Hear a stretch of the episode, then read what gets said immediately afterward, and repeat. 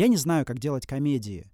Если говорить про пространство профессиональной режиссуры, то я в этом смысле лох. Я не обладаю какими-то инструментами важными для производства жанра, я не умею его делать.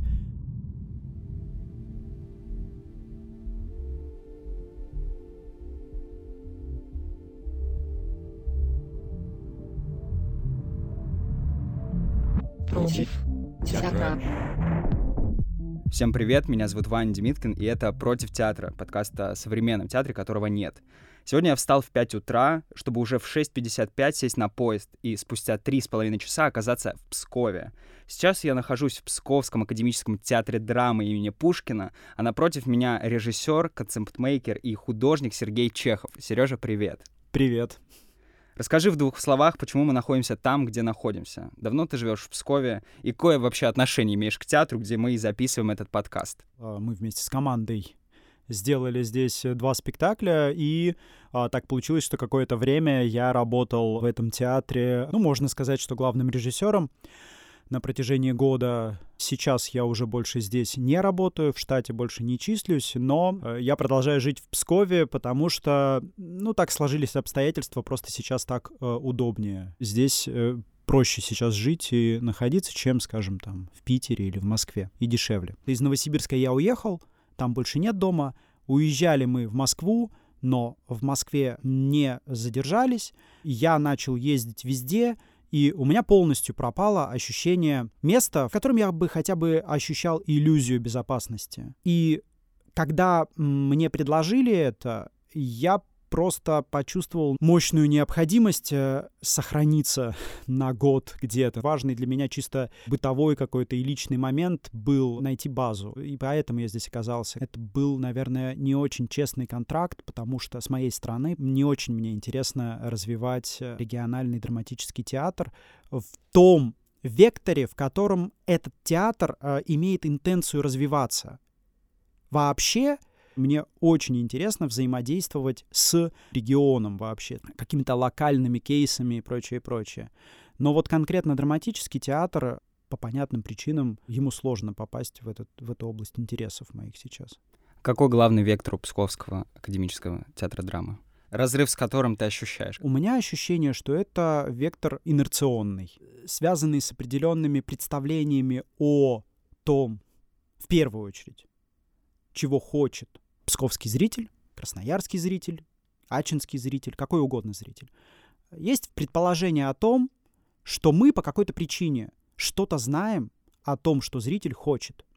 При этом реального ресерча, реального исследования зрительского интереса нет просто, по большому счету. У меня, по крайней мере, на руках нет никаких данных. Я не слышал, чтобы в Пскове кто-то реально проводил какое-то настоящее исследование зрительского интереса. А, соответственно, все разговоры о э, том, что хочет зритель, они абсолютно умозрительные и такие. Я вот прокатился на такси, и мне кажется, что псковский зритель такой-то, такой-то и такой-то. А здесь 250 тысяч э, человек живет. Какая выборка-то у, у твоего исследования, что зритель здесь такой, а не такой, и что он будет смотреть э, комедию, а не будет смотреть там то-то, то-то. На данном этапе мне как-то чертовски стал неинтересен драматический театр как таковой. Говоря рассказывание истории а, через а, застраивание говорящих людей на сцене и, и, и выстраивание образа образного ряда через размещение объектов. А что тебе интересно, Сереж? А вот это отдельный и суперсложный разговор, потому что в этом смысле я нахожусь в довольно мощной фрустрации, в довольно большой растерянности. А это, это чувство оно давно, на самом деле, присутствует, оно усилилось очень мощно. Ну, изначально это было рассуждение о том, что э, не очень понятно, зачем продуцировать бесконечное фронтальное сообщение когда кто-то должен сидеть в одном месте, смотреть э, на другое место, и там что-то разворачивается. Я не говорю о том, что подобного рода форму нужно вообще исключить и прочее. прочее. Ну, нет. Есть очень, очень мощное ощущение необходимости переосмысления этой формы взаимодействия. Простейшая мысль, о которой пишет тот же э, Рансьер, зритель, смотрящий как бы, на сцену, он э, смотрит на собственную беспомощность. Ну, я сейчас очень сильно упрощаю его мысль на собственное бездействие, скажем так. Мне кажется, тут главная проблема в том, что есть избыточность вот такого типа театра, Да, и как бы он является тотальным и главным, и доминирующим на фоне всего театрального процесса в России. В этом проблема, потому что хочется просто какого-то еще дополнительного слоя надстройки, а ее не то что нет, но ее мало. этот вид театра, он не просто доминирующий, а, он еще в связи со своим доминированием позиционирует себя как а, единственно верный.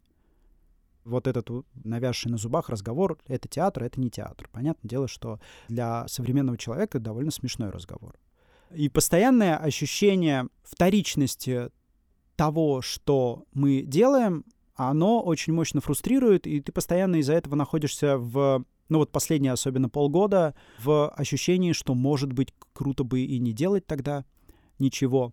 Ну, а здесь сразу же возникает другой очень важный вопрос, а как тогда жить, как бы на что жить, и с этим, ну, огромные э, проблемы, потому что э, мы еще и абсолютно не умеем находить другие способы э, выживания, скажем так. Я вот э, без театра не очень понимаю, а, чем мне заниматься. Для спектакля «Семь самураев» а, артистки учились обращаться с бакеном. Э, Это такой макет, э, деревянный макет самурайского меча. Постепенно мозг воспринимает это как продолжение тела. Он начинает ощущать габариты предмета. И таким же образом мы уже стали воспринимать технологию и все наши девайсы, а получается, что габариты тела виртуальные расширились до размеров немыслимых вообще. Вот это меня очень сильно вдохновляет. Я все-таки в этом смысле стараюсь мыслить позитивно, порой думаю о том, что технология в том развитии, в котором вот она сейчас представлена, она способна, ну, реально улучшить не просто мир, а мне кажется, самый главный как бы конфликтный аспект этого мира — это способность к коммуникации. Мысль, которая мне очень нравится в курсе цифрового театра. Главная цель э, театра — это выстраивание коммуникации. А что такое цифровая революция? Это изменение способа обмена информацией, расширение возможностей в этой сфере. Полностью разделяю мысль о том, что это неотделимо от э, условного оффлайн мира, аналогового мира. Вот на стыке этих вещей мне э, интересно смотреть в эту сторону, интересно об этом думать. Но я пока что, если честно, немножко, несмотря на то, что я не сказал бы, что у меня там сложности с э, технологиями, я, ну, как более-менее встроен в эту историю, но все равно иногда я ощущаю себя бумером. иногда я так стою в сторонке и наблюдаю, и не спешу начать с этим тесно контактировать. И, и пытаюсь понять, а как, а что, это же придется столько всего нового изучить, это же придется, ой-ой-ой-ой-ой как сложно жить. Против театра. Мария Кувшинова в Фейсбуке как-то написала, что ее переезд в Зеленогорск, это курортный район в полутора часах езды от Петербурга, помог ей осознать территориальные привилегии больших городов и тех культурных процессов, которые в них происходят. Это получается типа такая промежуточная зона, не центр и не регион, как она ощущает Зеленогорск. Ты живешь в Пскове в трех часах с половиной езды от Петербурга. Чувствуешь ли ты себя на периферии? Есть ли вообще эта периферия? И какое знание тебе открывает такая перспектива, в частности, на театральный процесс, допустим, Москвы и Петербурга? Надеюсь, что нет уже особо этих границ. Но я не ощущаю себя здесь на периферии, потому что все-таки какое-то смысловое взаимодействие происходит, ну, не конкретно же здесь. На самом деле, для осознания уже этого факта необходимо за пределы Москвы и Петербурга вырваться. Но когда ты находишься внутри них, в этом вся сложность не находится. И это то, о чем Кувшинова и пишет, что когда она жила в Москве, а затем в Петербурге, она ощущала себя внутри какого-то процесса и не ощущала возможности существования за его пределами. Но выйдя за его пределы, она осознала, во-первых, его центральность, а во-вторых, что можно жить и иначе. Все-таки есть надежда на разрушение вот этих вот э, границ и какой-то центричности, как, ну, какого-то вот э, ощущения того, что где-то может быть центр, а где-то его не может быть. И, опять же, э, я целиком и полностью это связываю с эволюцией, эволюционным скачком в технологии. Это, опять же, тот момент, то позитивное свойство этого скачка, благодаря которому мы наблюдаем потенцию в этом мире к размыванию вот этих границ. И в этом смысле Мне интересно вот просто найти то место, в котором мне будет комфортно и хорошо. Я бы не сказал, что Псков — это то место. Но в этом смысле это вполне может быть какой-то маленький город с учетом современных способов коммуникации, без разницы, где ты находишься. Против театра. Перед тем, как записывать этот подкаст, ты сказал мне, что театр сейчас воспринимаешь исключительно как работу. А ты идентифицируешь себя как режиссера. Я засиделся в тех идентичностях, которые у меня появились в 2009 году, когда я поступил в театральный институт. В принципе, само слово режиссер а, для меня сейчас очень мощно дискредитировано. Я не хотел бы так называться. Я недавно столкнулся опять с этой необходимостью быть режиссером, когда мы восстанавливали спектакль «Семь самураев» для показа э, на фестивале «Брусфест». И там, конечно же, в ходе процесса возникали ситуации, в которых приходилось конфликтовать. И я сам в этом виноват, потому что этот фрейм взаимодействие режиссер, актер, режиссер цеха, режиссер, все остальные, он настолько уже мощным фундаментом находится в моем культурном коде, что бороться мне с ним внутри конкретного кейса, сделанного в конкретном месте в драматическом театре спектакля, мне бороться с ним очень сложно. И я автоматически начинаю продуцировать все те же самые а, способы работы — я начинаю включать начальника, начинаю говорить людям, что им делать. Э, а в связи с тем, что внутренне я по отношению к подобному способу взаимодействия очень мощно перестроился за последнее время, я начинаю испытывать очень мощный стресс, потому что я делаю то, чего я не хочу делать принципиально. Я понимаю, что э, в рамках того продукта, который уже сделан, если я не буду так себя вести, то он не будет соответствовать э, тому, чем он был, самому себе. У меня по-прежнему осталось вот это ощущение, от которого тоже, мне кажется, надо очень мощно избавляться, необходимости контроля качества. Есть э, ощущение, что вот так будет красиво и уместно, и по мысли точно, и не надо нам предлагать печатать это на баннере, пожалуйста. потому что это надо сделать вот так.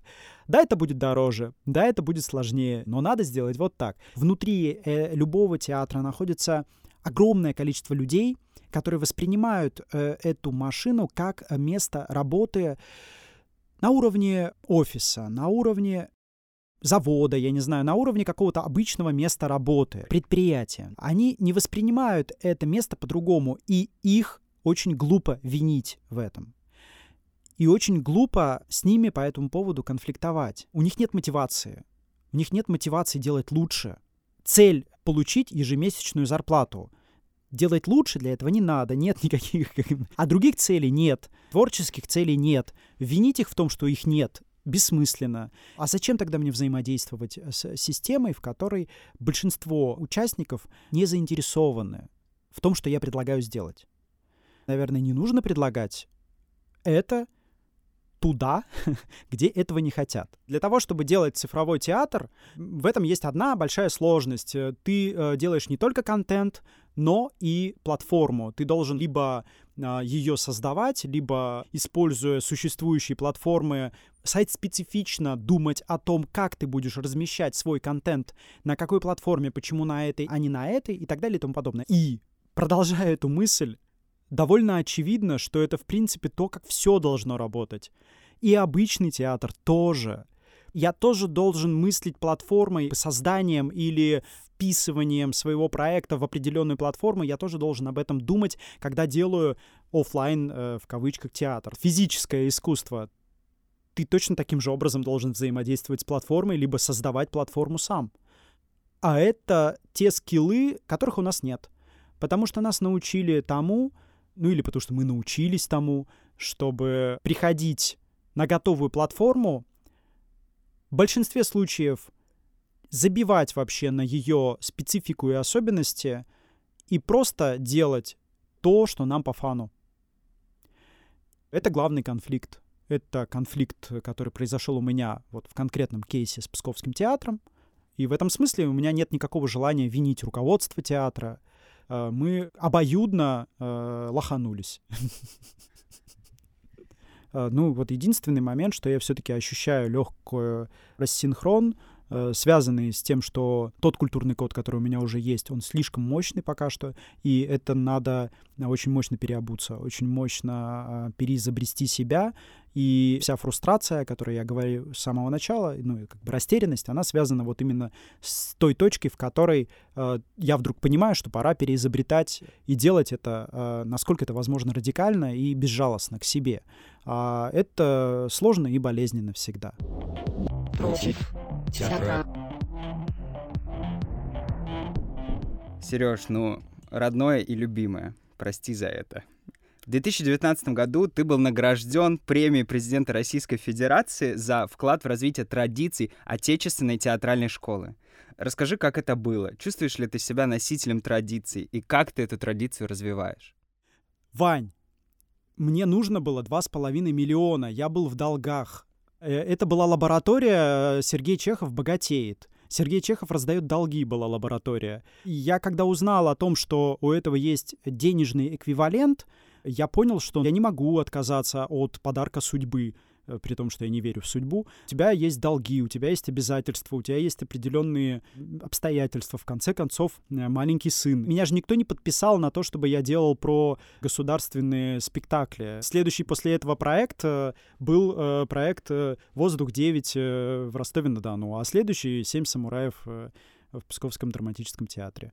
Я действительно очень иронично к этому отнесся. Сначала я просто не мог в это поверить. Ну, типа, вы что, издеваетесь надо мной? Какая... Ты еще не видел кейс, кстати, который мне подарили. Мне же не только деньги подарили. Там есть кейс, он тяжелый. Это огромная такая херня, значит, с гербом, а, внутри которой находится вот такого размера диплом, огромный о том, что я получил эту премию. И там же находятся два значка, серебряных, по-моему, а, рельефных значка. Один побольше, парадный э, прикалывать на этот, на лацкан, короче.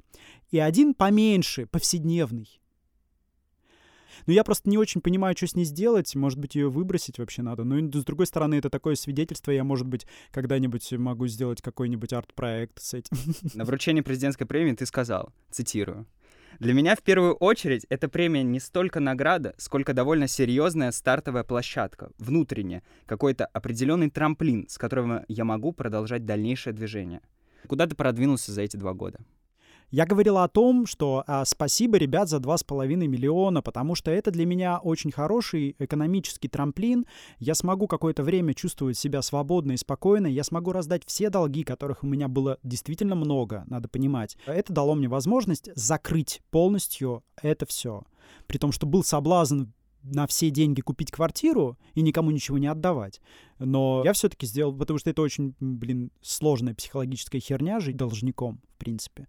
Поэтому для меня это был трамплин, э, я же сказал, внутренний трамплин. Э, в том плане, что я могу наконец-то освободиться от определенного груза, который у меня был. Это даже, я не очень правильно сформулировал, это не трамплин, а это сбрасывание балласта. Ну, то есть я сбросил груз, который меня держал, который постоянно давил э, на меня. И все, ну и в Италию съездили в конце концов. Против театра. Сереж, в предыдущем выпуске подкаста Кристина Матвиенко задала мне вопрос. А твои друзья знают, кто такой Владимир Гурфинкель? Мы с тобой дружим, и ты был одним из кураторов направлений «Театр без людей» на фестивале «Рем. Путь в Перми», который должен был состояться в начале ноября, но был перенесен из-за пандемии коронавируса. Его арт-директором и является Владимир Гурфинкель, поэтому я не могу не спросить у тебя, а ты знаешь, кто такой Владимир Гурфинкель? Если мы говорим о, о той временной точке, в которой мы находимся сейчас, то да. Я впрыгнул э, в идущий поезд, э, и там уже была сформирована вся кураторская группа, и у меня это был довольно мощный азарт, потому что это мой первый опыт функционирования как куратора. Опять же, это вписывалось э, в лабораторию э, Чехов ищет новую идентичность, поэтому это было очень уместно для меня тогда попробовать, тем более, что такая возможность, я подумал, что это круто. Кто такой Гурфинкель, я знал только по наслышке. Больше я практически ничего о нем не знал, и узнавать, что бы то ни было, начал уже в процессе совместной работы. В этом смысле это, конечно, очень любопытный кейс, потому что, с одной стороны, да даже нет никакой одной и другой стороны, есть просто очень простой момент, э, связанный с тем, что вот мы вписались в эту историю. Мне кажется, что мы либо понимали, на что мы идем, либо должны были сделать более основательный research. А так как все-таки есть ощущение, что мы все-таки как-то в довольно импровизационном модусе существовали внутри этого фестиваля и впрыгнули туда также. А, в этом смысле, ну, тут сложно как кому бы то ни было предъявлять какие-то претензии. Происходит то, что происходит. Переходить в пространство критики по отношению к конкретному Урфинкелю или к конкретному кейсу фестиваля можно и, возможно, даже нужно — но в таком аспекте нужно тогда также мощно переходить и в область э, самокритики. Но, в принципе, конечно же, для меня это не очень была новость, э, все вот эти вот особенности э, подобной коммуникации, потому что, ну, я не один раз ставил в государственном театре, я не один раз контактировал с подобного рода спецификой, скажем так. А что это за тип коммуникации? Ты можешь описать его в целом? Вертикальная принципиально вертикальная коммуникация, в которой нам приходилось э, вместе с коллегами-кураторами постоянно отвоевывать э, какие-то клочки горизонтальности, постоянно каким-то образом, шаг за шагом, а давайте мы вот об этом будем разговаривать более прозрачно, а давайте об этом будем разговаривать более прозрачно. Важно критиковать, но очень сложно винить э, людей за подобную модель взаимодействия, потому что она настолько фундаментальна для их представления о жизни, для их картины мира на разных языках разговор ведется. Вот и все. Просто непонятно, а почему? А почему размещение каких-то аспектов нашего взаимодействия в публичном поле — это не оскорбление? Почему это не оскорбление? Как объяснить, что это не оскорбление? Честно, мне кажется, у нас просто даже вокабуляра не хватило это объяснить. Вокабуляра-то вроде бы хватает, чтобы объяснять это друг другу. А это отдельный скилл объяснять это не друг другу, а тем, э, с кем и есть э, сбой в коммуникации, с кем он и возникает. Потому что самое это сложное вот именно вот эти сбои каким-то образом налаживать, исправлять, э, пофиксить. Против театра. Когда я смотрю твои работы, я вижу мощную визуальную нагрузку, с которой в российском театре, как мне кажется, на самом деле работают мало. Откуда это у тебя? Ты можешь назвать какие-то вещи, которые сформировали тебя как художника или вас как команду? Действительно важно, что это именно коллаборационная деятельность, это, это свойство наше общее, мы вместе к этому тяготеем. Вот этот конкретный язык, которым мы пользовались вплоть до «Семи самураев», сейчас мы э, внутри команды очень мощно подвергаем его сомнению. Но э, если говорить непосредственно, откуда он взялся, все с разных сторон мы к этому пришли. У меня это все сразу в кино уходит. Я понимаю, что это связано с тем киноманским бэкграундом, который у меня есть, а он довольно мощный. Понятно, что там с детства, если вспоминать, то это связано с тем же Тарковским, а, потому что я в детстве его очень любил. Благодаря моей маме она записала ночью показывали Андрея Рублева, и она его записывала на видеокассету до 5 часов утра, э, нажимая на паузу во время реклам, чтобы я без реклам посмотрел. Она хотела очень мне показать Тарковского, она его очень любит. Сейчас уже не знаю, но вот тогда любила. Параллельно с Тарковским был Кубрик, параллельно с ним был Дэвид Линч. Я ничего не знал. Я думал, что театр — это когда актеры текст пьесы выучили и говорят его. А тут вдруг э, Костелуччи. И при всем при том, что я понимаю, что сейчас и Костелуч уже не актуальная форма театра. Но так или иначе, Костелуч действительно мне кажется, что это даже видно в той или иной степени э, влияние. Те же «Семь самураев» — это такая э, квинтэссенция вот этого всего. Ничего не происходит, э, время тянется, красиво зато. У себя в телеграм-канале ты писал, что «Семь самураев» — это манифестация твоих намерений и объявление эстетического направления, правил игры. Это год назад я писал, когда выпускал спектакль. И это так круто, что прошел год, а я просто сейчас вообще, в принципе, думаю о том, что какая нахер манифестация, о какой манифестации вообще может идти речь. Даже не по отношению к семи самураям, а вообще в принципе. Ну какой может быть манифест в эпоху бесконечной изменчивости? Следующий после «Семи самураев» проект был принципиально другой проект. Максимально невизуальный а, проект в метро с арт-группой «Мык». Проект, который называется «Предел». Абсолютная психогеография.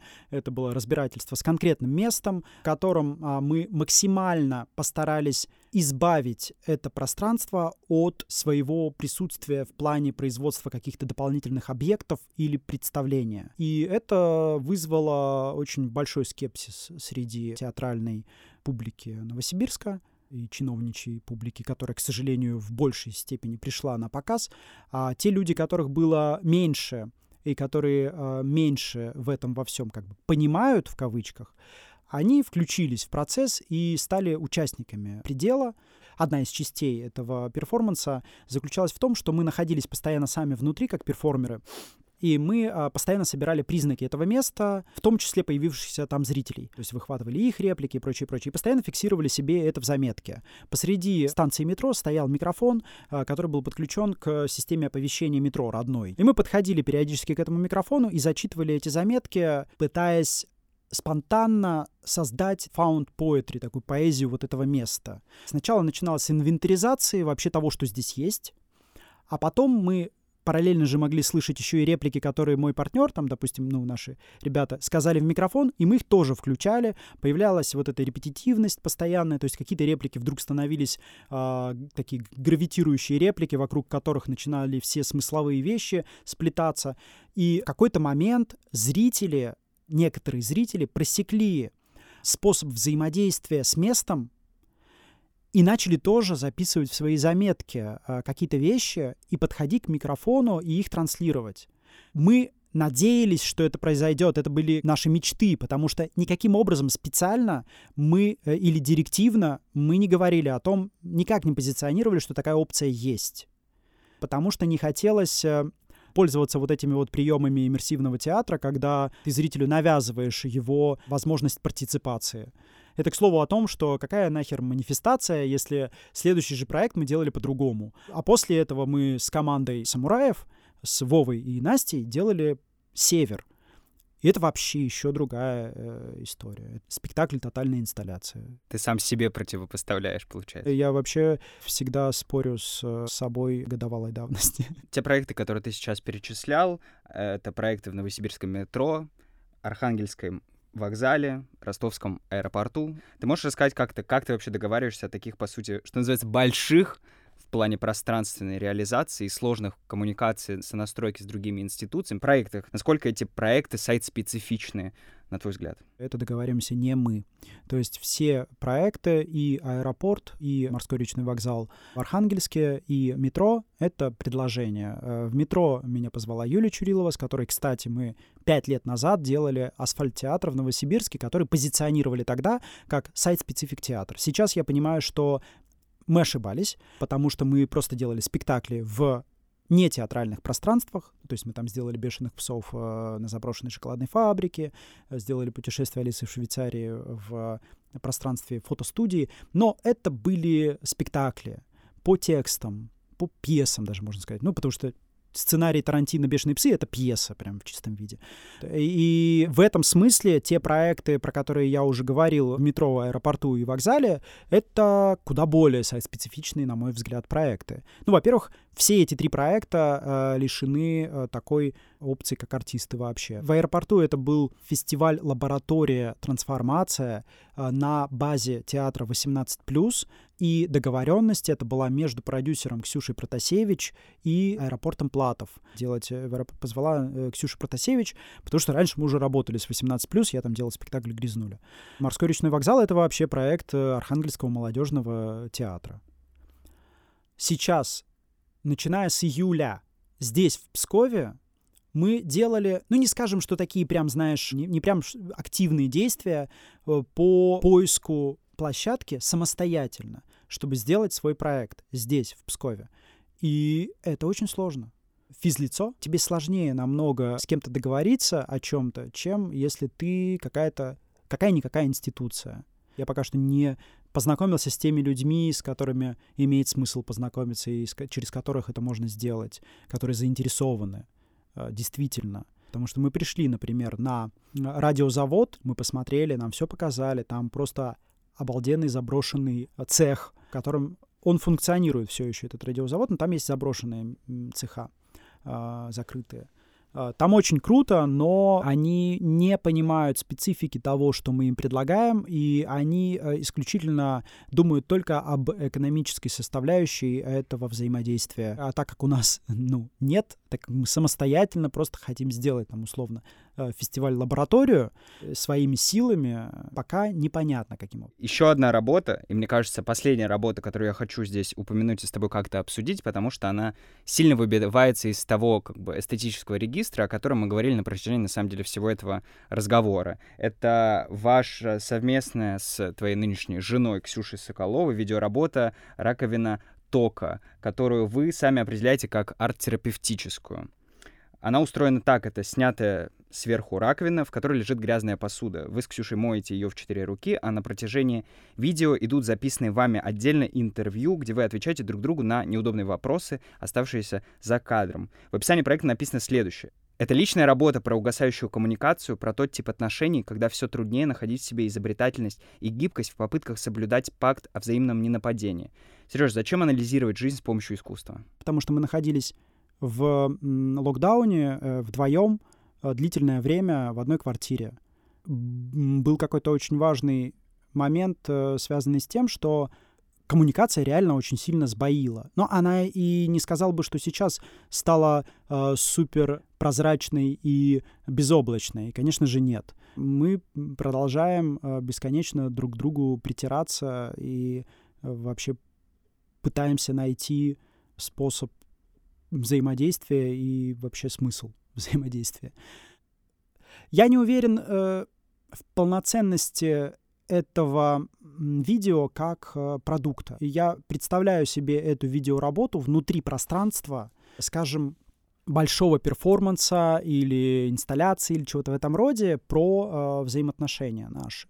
А как самостоятельная работа, э, я не уверен, что она работает. Мне кажется, нужно найти более релевантные времени э, способы размещения этого в публичном пространстве, потому что вот тут как раз то самое несоответствие контента платформе, потому что вот эта работа раковина тока на платформе Ютуба нафиг никому не уперлась, потому что зачем мне это надо, если я могу пойти на Netflix и посмотреть э, Queen's Gambit или что-нибудь в этом роде. И я в этом смысле абсолютно как бы, ну, фиксирую несостоятельность самостоятельность этого проекта как э, интернет-контента. Сереж, у меня последний вопрос. У тебя есть маленький сын. Ты ходишь с ним в театр? Нет. А ты хотел бы поставить детский спектакль, который был бы интересен и тебе, и ему? Я тебе больше скажу. Есть запрос от сына. Он знает, что я режиссер. А, и сын уже не один раз меня просил, чтобы я сделал спектакль. И тут очень важный момент. Сын говорит, цитирую, «Папа, сделай спектакль про динозавров. Но, пожалуйста, только не надо, чтобы там были какие-то плюшевые или мягкие динозавры, или какие-то куклы-динозавры. Это должен быть нормальный динозавр. Он должен быть страшный и похожий на динозавра. И еще, папа, очень хотелось бы, чтобы дети, ну то есть я мог участвовать в этом спектакле чтобы не просто мы смотрели на это. От шестилетнего ребенка есть запрос на отказ от излишней театральности, это первое. А второе — на партиципацию. И э, я подумал, блин, это так очевидно. Ну, то есть для ребенка это вообще очевидно, что нафиг мне на что-то смотреть, если я могу в этом участвовать. И вот папа сделает такой спектакль, в котором, значит, я бы сам мог в него, внутри него участвовать, и он бы был про динозавров. Сейчас запрос про акул. Но э, суть это не меняет. Все то же самое. И я очень всерьез думаю об этом.